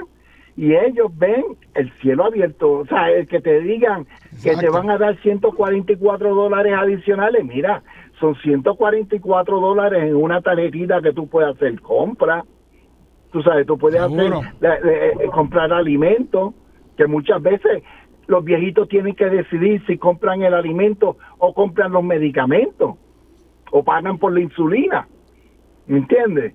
Y entonces, pues ese, ese, hasta ahí llega la maldad de esta gente, tú sabes, de engañar a, a, a, a, las personas mayores con estas técnicas que lo que resulta son en recortes a los servicios que reciben, porque ellos no van a reducir sus ganancias. Y eso es otra cosa. El gobierno federal requiere que las aseguradoras Advantage utilicen el 85% de la prima en gastos médicos, pero no hay nadie auditándolo. No hay nadie auditándolo. No hay nadie, no hay nadie auditándolo. ¿Qué pasa? Ya sabes el escándalo que hubo la semana pasada con esto que nos van a reducir 800 millones al año, que si Puerto Rico va a sufrir ese golpe, mira, esa reducción, esa reducción viene por culpa de los mismos Advantage. A los Advantage Medicare le paga eh, una tarifa básica, ¿verdad? Que está alrededor de los 500 dólares más o menos. Una tarifa básica y depende del pueblo y todas esas cosas. ¿Me puede explicar eso de la tarifa básica de los 500 dólares? Eso es que por cada persona que está en el plan le dan a la aseguradora 500 dólares. Exacto, mensuales, mensuales. O sea que, para que la gente entienda, eh, si usted está suscrito a una de estas eh, sistemas de salud, Advantage, la manera en que opera es que el gobierno, por cada persona que está dentro de ese grupo, cualquiera de nosotros que esté suscrito a esa tarjeta, a la compañía este, aseguradora le da 500 dólares mensuales, o sea, 6 mil dólares anuales por persona, como presupuesto. y si ellos tienen... Pero, Ajá. pero entonces pone mejor, porque por cada condición médica que tiene el paciente, eh, CMS le paga dinero adicional basado en la condición. Por ejemplo, una persona diabética antes le pagaban el doble. ¿Por qué? Porque se espera que consuma insulina, que consuma más servicios, que haya complicaciones, etcétera, y para mantenerlo lo más saludable posible, pues se necesita dinero. Entonces Con ya, permiso, se le está pagando. Con permiso, este, yo, yo creo ah. que hay que aclarar algo aquí para el público, porque nosotros quizás dominamos bastante el tema, pero el público, yo quiero, lo más que me interesa es que el público le entienda todo claro. Este, ACES administra Vital, que es la reforma de salud. Vamos más básico. ¿Qué es ACES para la gente? Sí, ACES. Administración de Servicios de Salud. Es la Agencia de Administración de Servicios de Salud del gobierno. Del gobierno, que se supone. ¿Qué es Plan Vital? Que supervisa. Ese, la tarjetita de Josello. La tarjeta de Josello, ese es ACES. Y la llamada tarjeta de Rosello. Y, y supervisa también las otras entidades aseguradas. Esa es la pregunta. ¿Qué injerencia tiene ACES sobre los Medicare, Medicare Advantage? Porque ACES tendrá injerencia sobre Medicaid, que son los fondos para los indigentes, que es donde entra Vital. Pero ¿tiene ACES pues- injerencia sobre Medicare Advantage o sobre Medicare regular? Sí, también la tiene porque hay lo que se llaman los eh, elegibles duales, o sea, dual eligible, que, que están eh, son elegibles para Medicare y a la misma vez por su condición económica son elegibles para, eh, para Medicare. Eso es un por ciento, eso es un por ciento de los Medicare Advantage que son tienen la tarjetita y a la misma vez tienen el Medicare Advantage. ¿Qué por ciento representa eso del total eh, de los pues, Medicare? Pues mira, el por ciento exacto no lo tengo, no lo tengo, eh, pero yo te diría que debe estar como en un 20%, más o menos. Porque tú estabas hablando sobre, sobre codificación, lo que tú estabas refiriéndote ahorita es que las aseguradoras arrinconan a los proveedores para que los proveedores sobrecodifiquen, porque la sobrecodificación es una forma de traer más dinero asignado de parte del gobierno federal a los planes privados. bueno, déjame poner eso en Arroyo Bichuela. Lo que está diciendo es, para que, el, concepto es, está el sistema de ACES eh, para proveer servicios médicos a la ciudadanía que lo necesita, se le asigna una cantidad alrededor de 6 mil dólares, que es lo básico. Son 500 dólares por persona al año. Si la persona tiene condiciones crónicas, eso puede hasta duplicar. Si es un diabético, podría llegar hasta 12 mil por cada diabético en un país que hay tanta gente. Entonces, ese es un pote que ellos tienen, pero ellos manejan cuánto gastan de eso en términos, así deben funcionar también los advances, ¿verdad?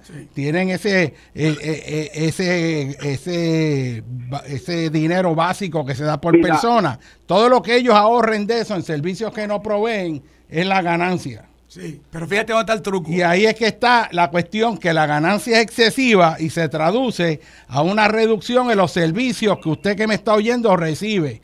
Y por eso cuando usted va a hacerse un examen médico, le ponen 20 trabas y estudios y justificaciones este, para impedirlo y ralentizar lo que tarde más y que quizás ni se haga. Entonces, eh, eh, utilizan una estrategia publicitaria, un truco publicitario, donde le ofrecen al anciano o al médico sí, indigente. Un dinero en efectivo. Aquello que se ve, aquello que se ve, cortarle la grama, Seguro, eso, lo, habíamos hablado. Lo que no se ve, que es realmente lo que es bien caro, es cuando necesitan servicios para tratamiento de cáncer, eh, para Vamos sobre eso ahora, vamos a una breve pausa.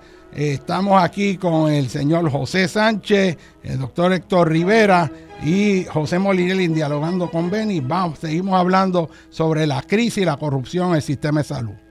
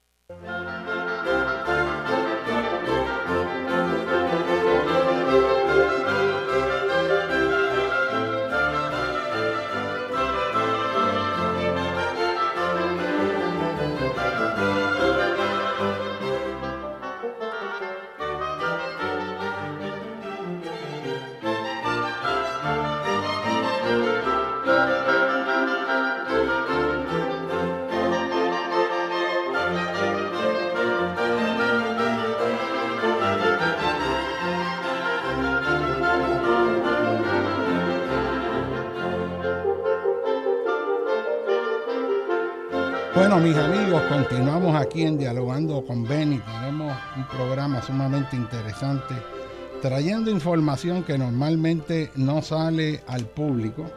Eh, y tenemos con nosotros el señor José Sánchez, presidente de la Asociación de Laboratorios Clínicos. Una persona que evidentemente es una persona que este, tiene amplia experiencia y conocimiento eh, de las interioridades eh, y de los problemas que hay que resolver con los servicios médicos. Y con nosotros el doctor Héctor Rivera también, que está, este, eh, que es experto en el área de psiquiatría y conoce y tiene mucha experiencia también en estos problemas de la salud. Yo los felicito por estar aquí, precisamente porque están dando un paso al frente como profesional para abrir foros para discutir asuntos que normalmente se mantienen ocultos, que la gente no conoce pero que si vamos a echar este país para adelante, tenemos que discutirlo para mejorar lo que tenemos. Y yo siempre tengo esperanza, porque siempre el futuro puede ser mejor, depende de nosotros, pero si nos quedamos como el avestruz y no queremos oír, no queremos ver y seguimos haciendo las cosas como las hemos hecho en el pasado, no vamos a ir en adelante. Así que estamos hablando precisamente sobre este cómo no hay supervisión de todo este dinero que entra este, para los servicios médicos eh, y estas compañías. Una pregunta que es que yo me hago es cómo es que llegamos a eso. ¿Quiénes son estas personas que se benefician? Esta gente están enclavados dentro de las estructuras políticas de, de, estos partidos, estas aseguradoras este, ayudan en las campañas, porque ciertamente el que el gobierno decida mirar para el otro lado, que no asigne los recursos para que sean supervisadas estas aseguradoras y dejarlo llegar, llevar al punto en que tienen que venir de nuevo los americanos a venir aquí a dar fuerte a un gobierno que no hace cumplir las leyes como debe ser.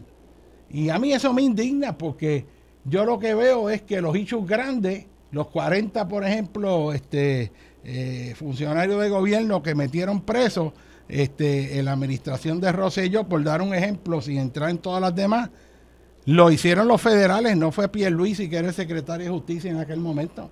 Este, o sea, uno ve estas contradicciones. Entonces la pregunta es, ¿cómo es que el gobierno permite esto? No evalúa, no hay constancia. Es lo mismo que ocurre con, con Luma, lo mismo que va a ocurrir ahora este, con Genera y todo lo que estamos viendo en todos lados. O sea, aquí están el patrimonio, todos los recursos económicos que tenemos a nuestras manos para poner este país en sus propios pies y lo que están haciendo es literalmente saqueándolo. O sea, ¿cómo llegamos a eso? ¿Quiénes son esta gente que tiene ese poder tan grande? ¿Y cómo continúan impunes? ¿Cómo es que esto no se está discutiendo en Puerto Rico ampliamente? Bueno, eso ellos, eh, acuérdate, esta gente tiene tanto y tanto y tanto dinero que tienen el control del gobierno y el control de los medios. Este, si te fijas, ningún medio este de televisión eh, donde ellos se anuncian han traído el tema ahora déjame decirte volvamos a lo de a lo de Medicare Advantage. Muy bien. Ok acuérdate que mientras más condiciones médicas tenga el paciente más le paga Medicare a, a los planes Advantage. O sea, ya tenemos un paciente que es diabético, pues ya son mil dólares.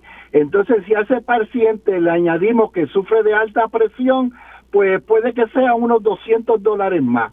Y si le añadimos este que tiene problemas renales, pues ya le añadimos otros 500 dólares más, ¿ves? Hasta llegar a 17 mil y pico de dólares mensuales. Bueno, este, la cuestión es que estas aseguradoras, y esto no solamente en Puerto Rico, esto ocurrió en Estados Unidos también, y por eso es que viene la esta alegada reducción. Este, lo que sucede es que esa de los 800 millones que, que posiblemente reduzcan el servicio. Sí, se van a perder más que eso, pero te voy a decir, te voy a explicar. Este, ¿qué pasa? Las aseguradoras a través de su de su de lo de eh, eh, eh bueno aseguradoras como les conviene esto pues buscaban la manera de, de ponerle la mayor cantidad de códigos de diagnóstico a los pacientes qué pasa esto viene sucediendo hace décadas hace décadas porque eh, este ya en el creo que era el 2008 o 2010 ya habían demandas de whistleblower por esto, pero ¿qué pasa? Este, no fue hasta recientemente que CMS hizo unas auditorías y pudo cuantificar la cantidad de que, de, que, que estaban pagando de más. O sea, estaban pagando por pacientes con condiciones que no tenían o con condiciones que sí tenían, pero no eran tan graves como las estaban eh, codificando, ¿verdad? Entonces, ¿qué pasa? Ellos hacen unos análisis estadísticos y dicen, ah, no, pero para evitar que, no, que, que siga, porque ellos no tienen la capacidad. El sistema es tan monstruoso, tan grande, que el gobierno federal tampoco tiene la capacidad de estar auditando a estas compañías. Entonces, ¿qué hace? Hace este análisis económico y entonces dice, no, realmente te vamos a pagar usando esta otra metodología. Y de ahí es que viene la reducción de los 800, 800 millones de pesos, ¿verdad? Este, no es que no es que le vayan a pagar menos, es que no le van a permitir no le van a, permitir cobrar de más codificar para, para que le paguen más. Así que vamos a ver un cambio drástico en esa situación. Y de la misma manera se dieron cuenta, oye, si tienes tanto dinero para regalar, porque el, Congreso no están haciendo nada ilegal con, pagarle el grooming de los perros y, el recorte de patio, porque eso lo autorizó el Congreso, pero no a este nivel.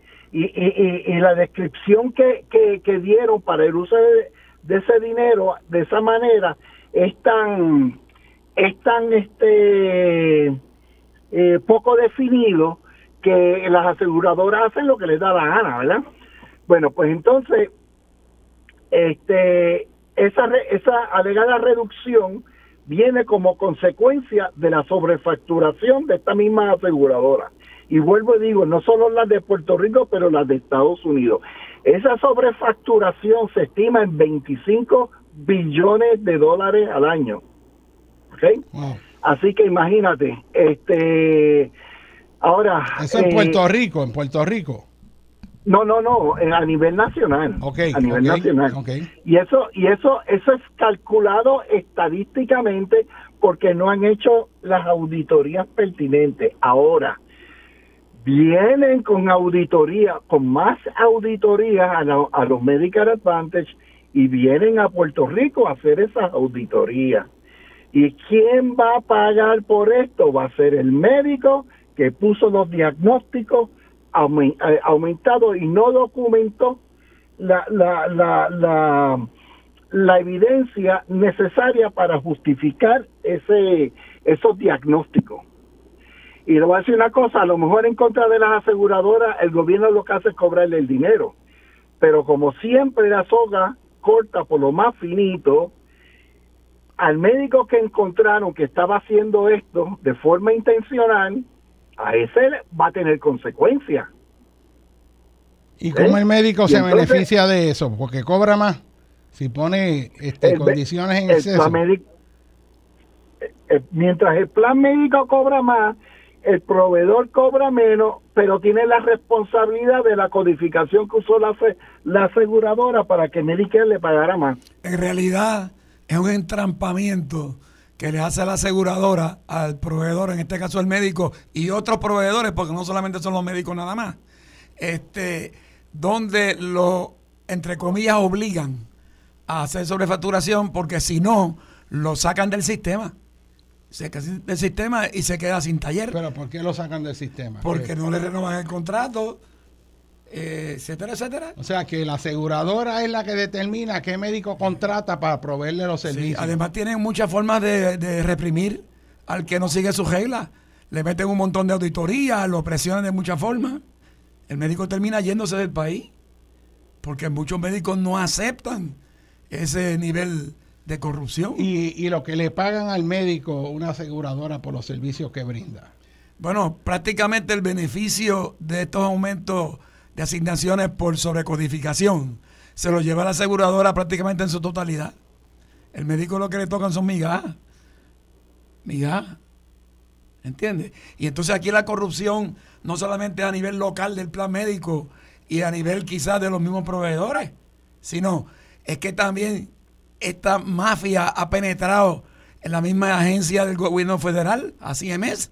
el caso de Puerto Rico, se lo han quitado a diferentes oficinas de CMS por, por deficiencias, digamos, entre comillas, ¿verdad? administrativas.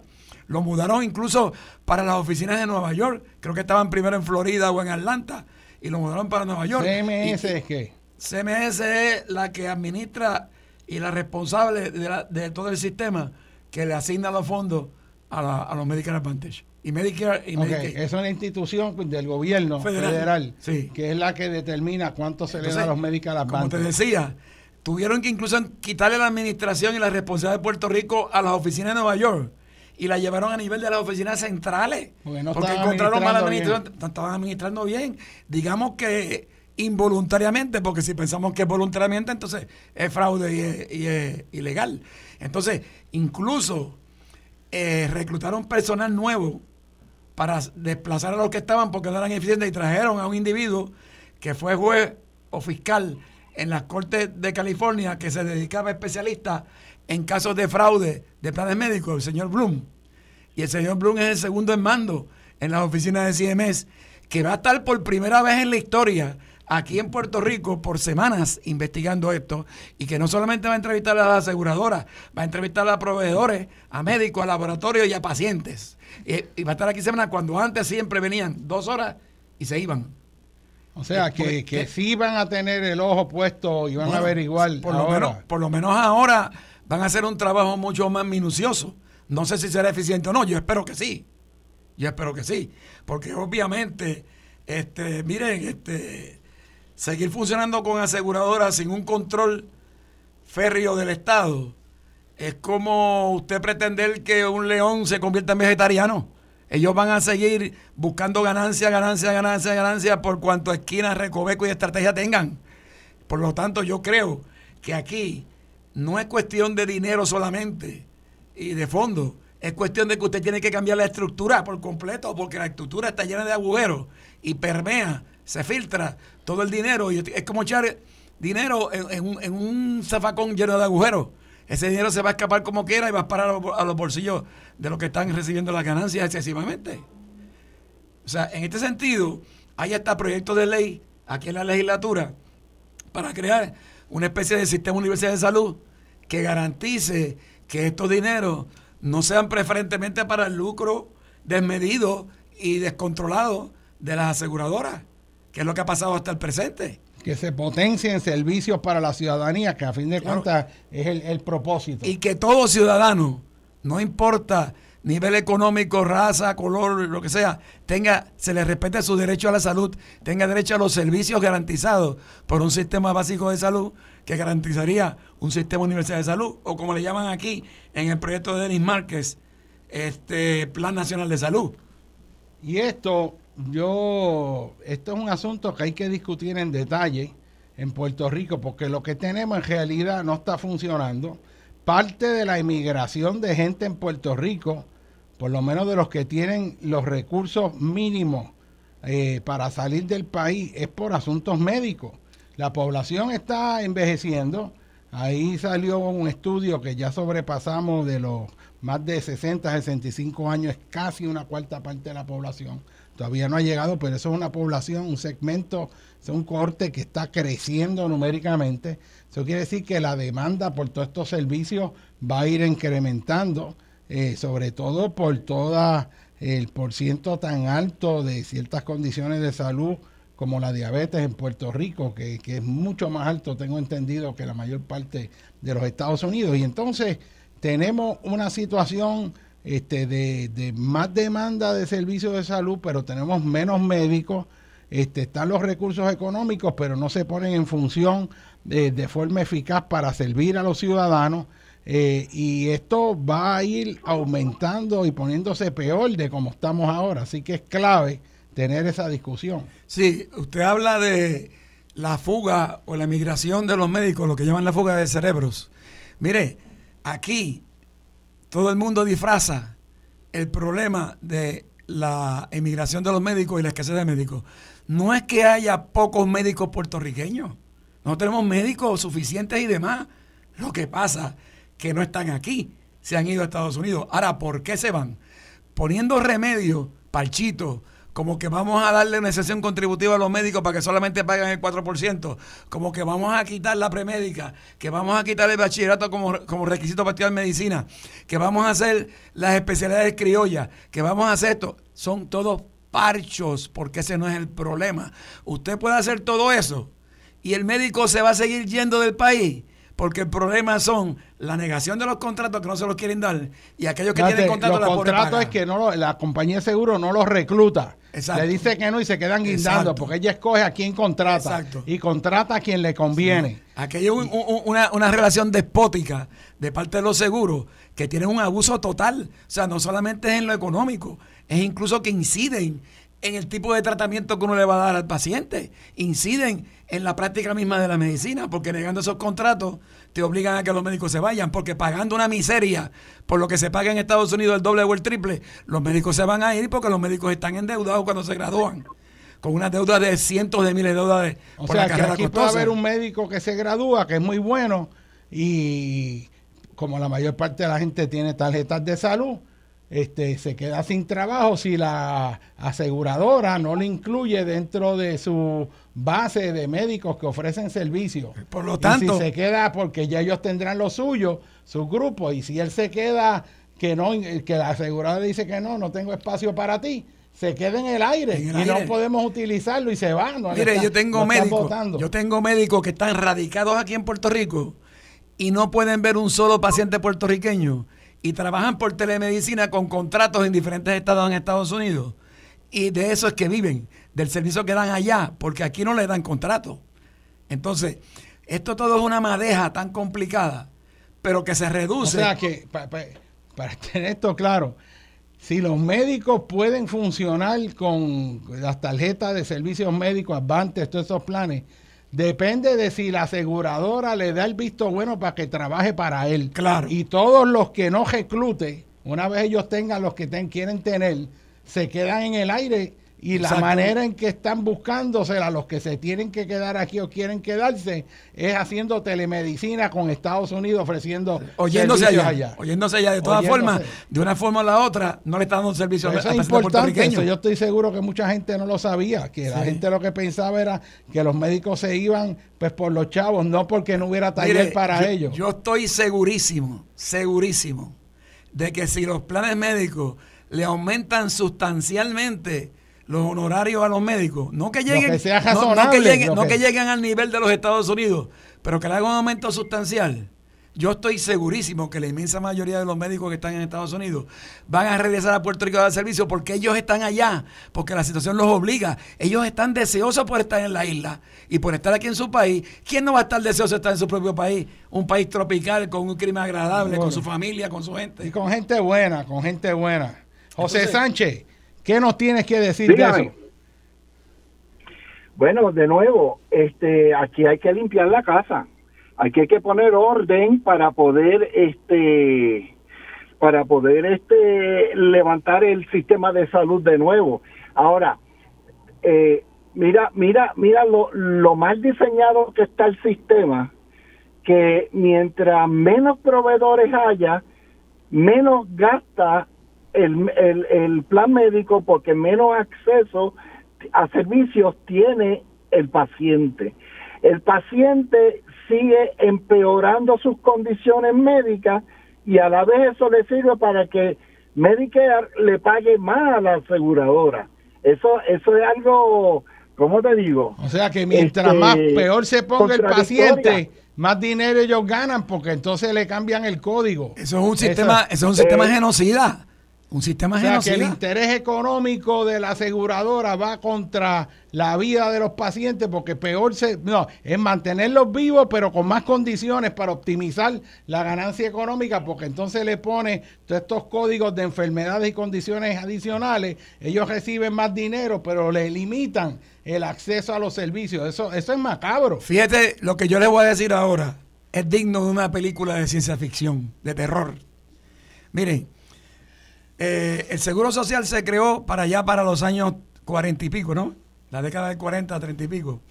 Este, luego, 20, 30 años, 40 años después, vino la ley del Medicare. El Medicare es la parte de servicios de salud de la ley del Seguro Social. Es una ley relacionada estrechamente al Seguro Social, obviamente, con los fondos del Seguro Social. ¿Qué pasa? Que hace unos 20 años atrás, a principios de, a finales del siglo pasado, creo que fue, los congresistas dijeron, ah, bueno, pues vamos a crear un tipo especial de Medicare, diferente al Medicare tradicional, donde se va a agilizar y a potenciar los servicios de salud que van a recibir los beneficiarios de Seguro Social, que son los Medicare Advantage, con corporaciones privadas. O sea, vamos a privatizar en corporaciones de seguro dándose a la corporación de seguro los servicios de Medicare. ¿Y qué pasó? Oye, gran parte de los mismos accionistas de esas aseguradoras que se convirtieron en Medicare eran los mismos congresistas. O sea que estaban metiendo la mano en el bolsillo derecho, sacando dinero para meterse en el bolsillo izquierdo, haciendo una ley abusando abusando descaradamente de los fondos del, pueblo norteamericano para hacer un Medicare Advantage que miren en lo que ha parado. O sea que la corrupción viene desde el mismo tuétano, porque muchas veces nosotros pensamos, no, que los federales van a arreglar esto, no, que los federales van a arreglar lo otro. Y los federales pueden arreglar muchas cosas, pero también hay muchas cosas que son responsabilidad de ellos. Y ellos no han actuado. Entonces, un sistema como Medicare Advantage no le da ninguna garantía, ninguna garantía a un ciudadano común y corriente de que va a recibir los servicios adecuados. ¿Por qué?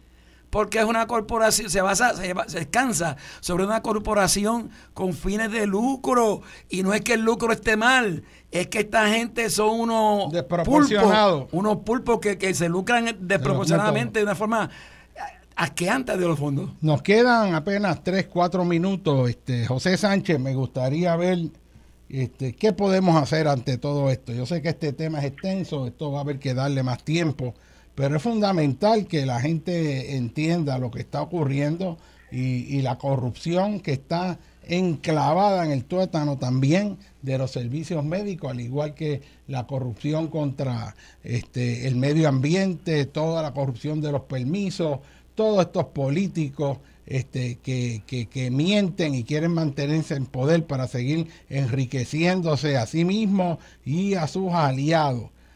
Sánchez, ¿qué podemos hacer y por dónde empezamos en los dos, tres minutitos que nos quedan? ¿Qué tú nos dirías bueno, lo primero, esto solamente lo arregla el mismo pueblo, la gente honesta de este país. Este, y lo único que podemos hacer es dejarles saber lo que está sucediendo. Por otro lado, aquellas personas que tengan información de corrupción, reportenla al FBI si es de salud, hay un fiscal especial para, eh, para el fraude y la corrupción en salud. Llame, llamen a Fiscalía Federal, reporten los incidentes. Mientras más información ellos tengan, más rápido van a poder este acabar con, con, esta corrupción. Fíjate, Sánchez, este, yo, yo, yo concurro contigo, 100%, pero yo voy más allá hay que llamar al pueblo, educar al pueblo, que estamos haciéndolo aquí, y yo se lo agradezco al doctor Molinelli, que él siempre está muy pendiente de educar al pueblo y al ciudadano común para que entienda los problemas. Y aquí hay que educar al pueblo. Y por eso hemos eh, organizado una fundación pro derecho a la salud. La Fundación Pro Derecho a la Salud es educar, orientar, defender e impulsar todo aquello que proteja el derecho a la salud. ¿Y cómo se protege el derecho a la salud? Con un sistema universal de salud con pagador único. Es la única forma que tenemos posibilidades de garantizarle al pueblo que todo el mundo reciba los servicios de salud adecuados que se merece como ciudadano y ser viviente que es de esta isla y que esté protegido verdaderamente. para que no tengan que estar los familiares en una luz roja cogiendo pesetas para el cuidado médico de, de alguien. Como tú dices, con reforma con plan vital, con Medicare Advantage, con todo lo que tú quieras, y la gente con latas recogiendo chavos en los semáforos para poder hacer una cirugía. este muchacho Raymond que tiene que dar una caminata por toda la isla, este muchacho que es comediante, y se mata y da la caminata y coge un millón o dos y tú ves después cómo votan los millones en publicidad de forma innecesaria. Señor, el tiempo nos traiciona. Este, aquí estamos cumpliendo nuestro nivel, eh, como lo hacía Benny Frankie Cerezo, de traer la luz y traer temas que no se discuten, pero que hay que discutir y son vitales para este pueblo. No perdamos en tiempo en programas chabacanos de relajo criollo. Vamos a discutir lo que es fundamental para echar este país para adelante. Muchas gracias por su atención. Que tengan buen domingo.